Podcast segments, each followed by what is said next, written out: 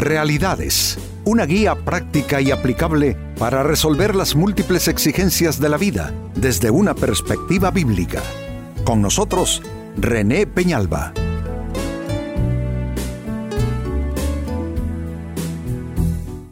Amigos de Realidades, sean todos bienvenidos.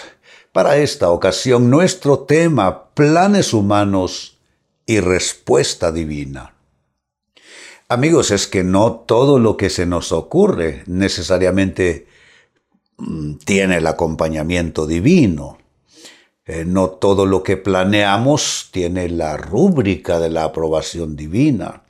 Tenemos nosotros que de alguna manera eh, alinear nuestros planes y deseos con la voluntad de Dios eh, hay, hay algo que yo he aprendido a orar a través de décadas ya y es, Dios te doy gracias porque no me darás todo lo que quiero, pero me darás todo lo que necesito. Así es que este es un gran tema, digo yo, porque ¿quién no se ha equivocado elaborando, diseñando un plan, para luego darse uno cuenta que como que no estaba muy sintonizado con los propósitos de Dios. Pues este es nuestro tema, planes humanos y respuesta divina. Se lee en el libro de los Proverbios en la Biblia, capítulo 16 y verso 1. Podemos hacer nuestros propios planes, yo subrayo propios, y lo pongo en cuestionamiento porque no solo somos nosotros, pero bueno, podemos hacer nuestros propios planes, pero la respuesta correcta, que también subrayo esa palabra, correcta, la respuesta correcta viene del Señor. ¿Qué nos está diciendo? ¿Que no todo el tiempo acertamos? Eso nos está diciendo que no todo el tiempo nuestro plan está conectado, está sintonizado con la voluntad de Dios. Amigos, en lo que nos asociamos con Dios el resultado siempre es formidable. Pero en lo que nos distanciamos de Él, como Dios está en el tema de cumplir sus propósitos en nuestras vidas. Dice el Salmo 139 que en su libro están escritas todas las cosas respecto a cada una de nuestras vidas, de nuestras historias, sin faltar ni una de ellas. Entonces, ese es un propósito del Padre como cualquier padre con sus hijos. Eh, pues tenemos de alguna manera que eh, buscar, conectar con Dios para que tengamos esa maravillosa experiencia, diría yo, de encontrar que, que nuestros planes coincidieron con los propósitos divinos y eso pues redundó en qué? En bendición, en prosperidad, en grandes éxitos. Ahora la gran pregunta, ¿cómo armonizar tus planes con la respuesta divina? Porque yo sé que todos queremos la respuesta de Dios, todos. De hecho, Siempre le decimos, Dios, mira, si es tu voluntad, ayúdame, quiero que esto se resuelva o bendice esta intención. Claro que queremos la respuesta divina, pero ¿cómo armonizar nuestros planes?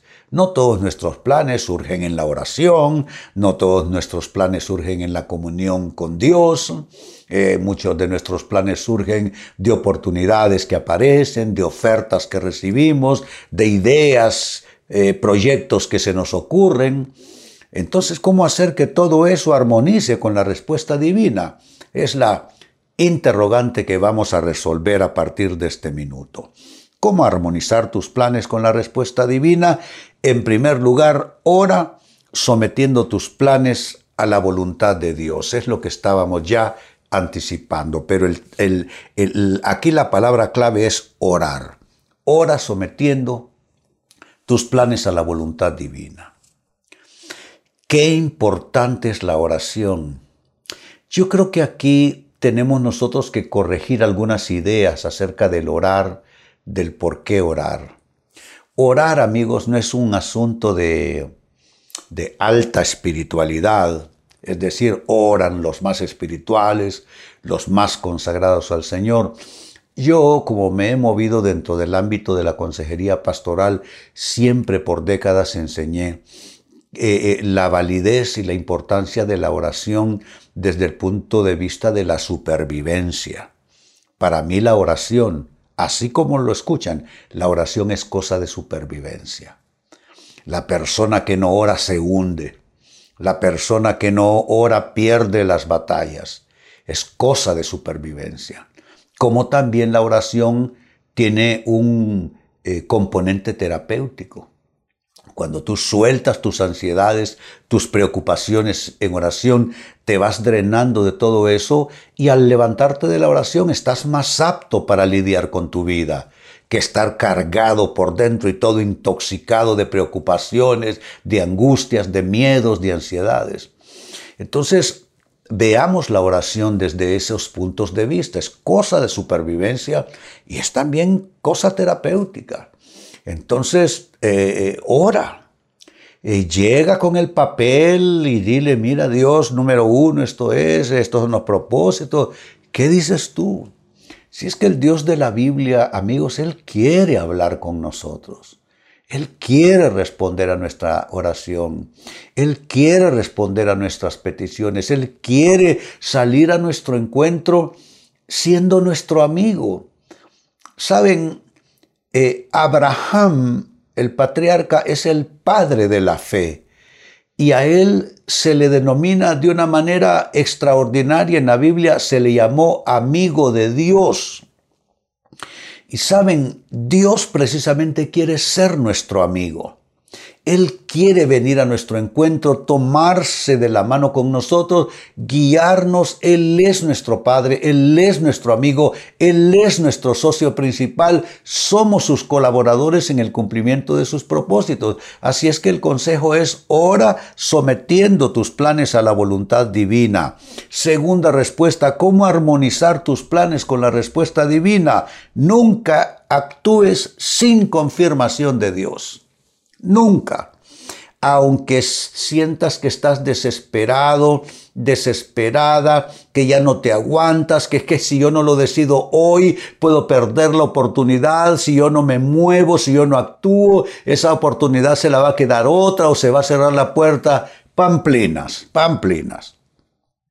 Si es de Dios para ti, nadie te lo quita. Aunque te tardes, ahí estará como en el congelador aguardando por tu llegada. Es que así es. Cuando eh, una bendición viene de parte del Señor, pueden haber 50 postulantes y tú ser el último en la fila, el último entrevistado. Pero como es para ti, Dios te lo da. Entonces, eh, eh, amigos, definitivamente esto es crucial, no actuar nunca sin confirmación de Dios es cuando ya te viene la paz de Dios, es cuando Dios eh, deja sentir ciertas señales en lo que está pasando y tú dices, mm, esto, esto tuvo que haber sido Dios. Porque es que no hay cómo esto pudo haber sucedido y entonces eso te, te, impulsa. Y tú dices, sí, yo creo que voy por buen camino porque veo estas señales de Dios. Eh, pedir señales es bueno, Pedir confirmaciones es bueno, es parte de la dinámica de nuestra comunión con Dios. Es que nuestra comunión con Dios no es una comunión religiosa. Doblo mis rodillas, hago una oración como quien dice para sentirme bien conmigo mismo. No, no, no, no. Es un asunto de, de, de interactuar con Dios. Entonces Dios, tú le presentas, como te dije en el primer aspecto, en oración tus planes, y Dios entonces, tú tienes que esperar sus confirmaciones. Hay una infortunada circunstancia en la Biblia del rey Saúl que por no esperar suficiente la llegada del profeta Samuel y confirmar en el altar el momento de irse a la batalla, creó un desastre y al final Dios lo retiró del proyecto. Es que esto es así. Así es que tómalo y tómalo muy en serio. Nunca actúes sin confirmación divina. Tercera respuesta. ¿Cómo armonizar tus planes con la respuesta divina? No intentes convencer a Dios con tus planes. No intentes convencerlo. Esto no es al que tenga los mejores argumentos, porque en principio, ¿cómo le vas a ganar a Dios argumentando? No le puedes ganar a Dios.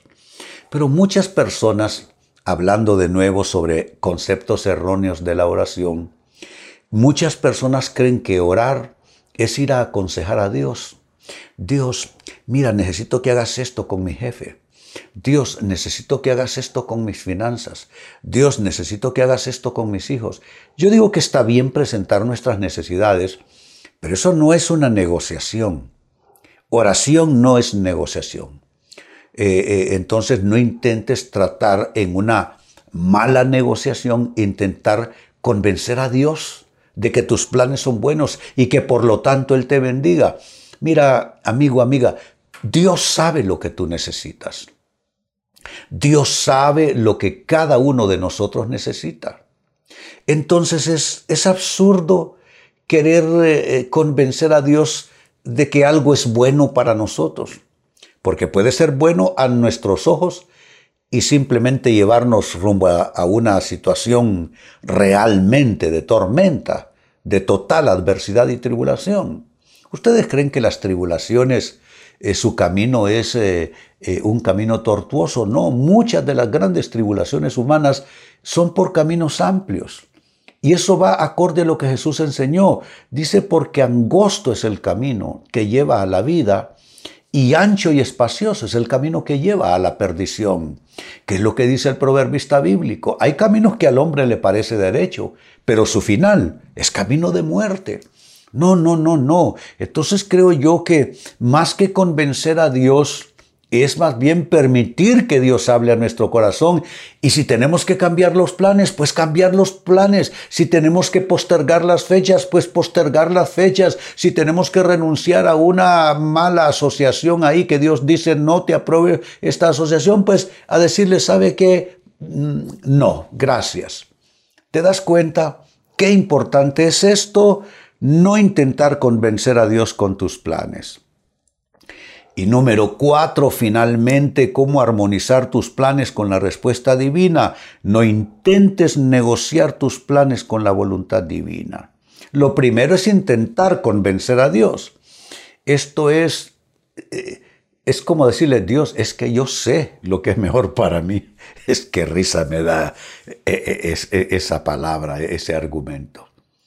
Ni tú ni yo sabemos lo que es mejor para nosotros. Dios sí. Y mira que la voluntad de Dios no es gravosa para nosotros. La voluntad de Dios, San Pablo la, calificó de buena, agradable y perfecta.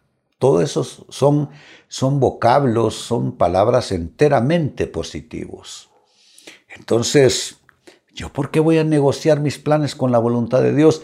Si Dios me cierra una puerta, es que tiene algo mejor para mí. Si Dios me niega algo, es porque tiene una mejor provisión para mí. Si Dios me saca de un escenario es porque tiene un mejor escenario para mí. Si Dios permite que algo se arruine es porque lo va a, restituir con algo mejor. ¿Se dan cuenta? Entonces no tiene sentido intentar negociar nuestra voluntad con la voluntad divina.